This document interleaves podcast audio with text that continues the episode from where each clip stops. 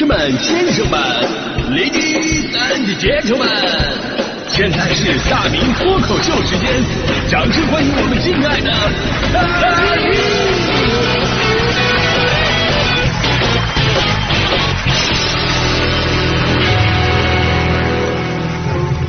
好，欢迎各位来到今天的大明脱口秀，我是大明。呃，春节一过呢，又到了开始为假期的胡吃海塞付出代价的时候了。大家伙儿纷纷清淡饮食，节能减排啊！当然了，我们说这个运动啊也是非常必要的。运动有多重要呢？除了平时咱们普及那些运动与健康的关系，运动还有很多的玄学。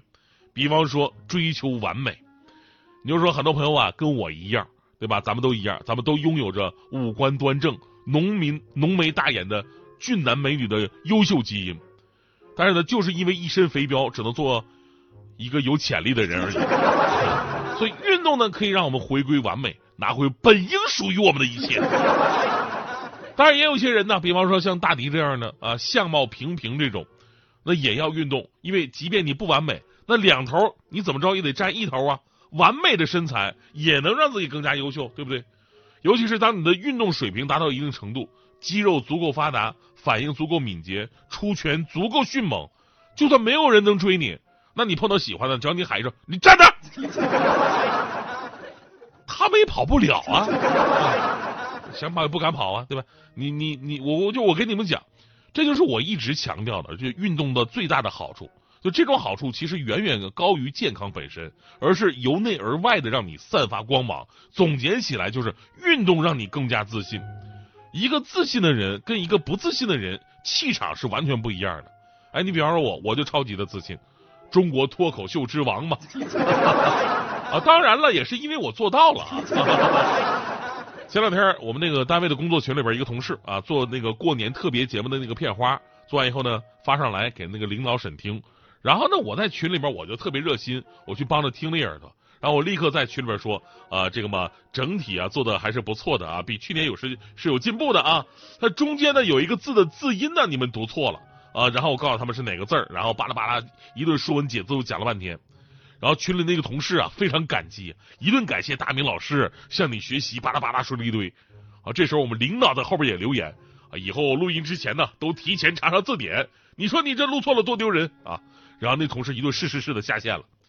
过了半个小时，过了半个小时，那同事上来又说了一句：“那个呃，大明老师，我查了半个小时字典、词海还有百度什么的。”我还问了一圈人，那个字儿好像没读错，那个字就那么读。然后我就再也没在那个群里边说过话。我们领导也在那群里再也没有说过话。直到三天以后，被其他懂事的同事刷屏刷过去了，我们俩才才出现，知道吗？所以这个故事就告诉我们一个道理啊，有的时候吧，对错很难分辨。那么大家伙到底听谁的呢？哎，往往人都是选的那个看起来最有自信的那一个啊，这个扯远了，这个咱就说自信的一个必要性。而我们都知道，运动让人自信，那么只要运动起来就能有自信吗？那肯定不是。你比方说，本来我自我觉得我自己挺好的，但是每次跑步我就能觉得自己啥也不是，是吧？我在跑步上我就得不到任何的自信的感觉。所以说，不同人不同的运动带给自己的自信感是不一样的。说到这儿，今天的重点来了啊！这是我近些年来的一大发现，可以算是一个社会学和心理学一个特别的现象，特别奇葩。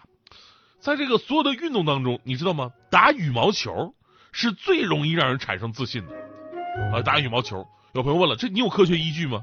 就这么说吧，毫无科学依据。但是你们自己想想，身边那些喜欢运动的朋友。无论是跑马拉松的，还是什么打篮球、踢足球的，基本上很少有人说自己特别厉害的。尤其打篮球、踢足球的，我们身边人都说：“哎，我不行，我是老年人打法。”但是我身边，但凡我认识的打羽毛球的，有一个算一个，都说自己特别厉害。真的这件事吧，就是我让我特别的纳闷，我我这些年感触特别的深。我一直以为只有我羽毛球是所向无敌的，你知道吗？我给大家伙展示一段非常真实的对话。就前两天，我们那个横贯线乐队的群里边，哎，我们乐队那个键盘手就是央视五套的主持人雨涵啊，提议啊说说春天来了，我们可以约起来打打羽毛球，然后展示自己特别职业的一些装备什么的。毕竟人家是体育台的主播嘛。然后呢，我就说我现在早就告别运动了，我可以给他找个球友，那球挺会打的，跟他打打行。就他呵呵一笑，说跟我说，哎啊，你说的会打，可能跟我认为的会打是有区别的。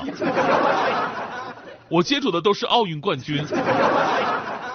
哎呀，这句话就激发了我的斗志啊！接下来就进入到互相不服的阶段了。我说我本来我的羽毛球天赋是非常高的，他说我可能连握拍都不会。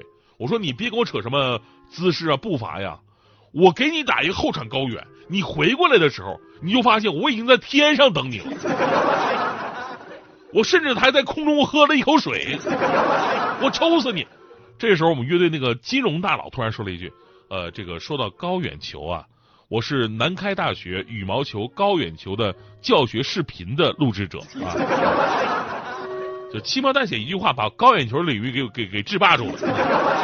然后我赶紧换套路，我说我最大特点呢是网前技术。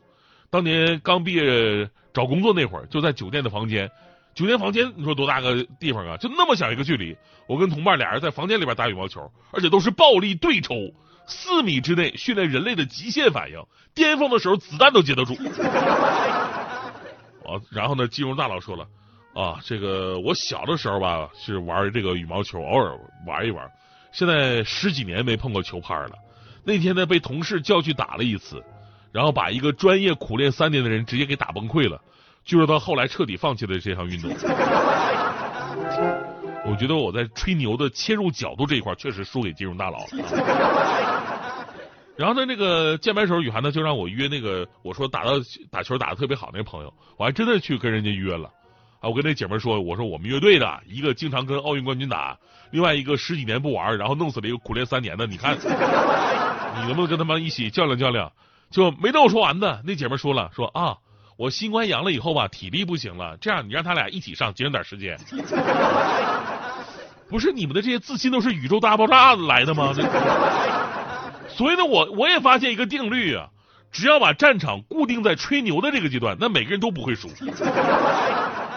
真的，你们可以调查一下自己身边那些打羽毛球的朋友，一半以上都觉得自己打的特别的好，而另外一半呢，则觉得自己天下无敌。所以我终于得出一个结论。如果说运动能够让人自信，它有一个排名的话，那么羽毛球绝对能够排第一。如果你是一个缺少自信的人，我真心建议你可以去打打羽毛球，通过运动提升自信。三个疗程过后，你将会脱胎换骨，照镜子都觉得自己像林丹。可能有朋友会问了，说：“哎，大迪不也是你们乐队的吗？他在群里不说话呀？”就这么说吧，呃，听节目的朋友都知道，大迪呢在。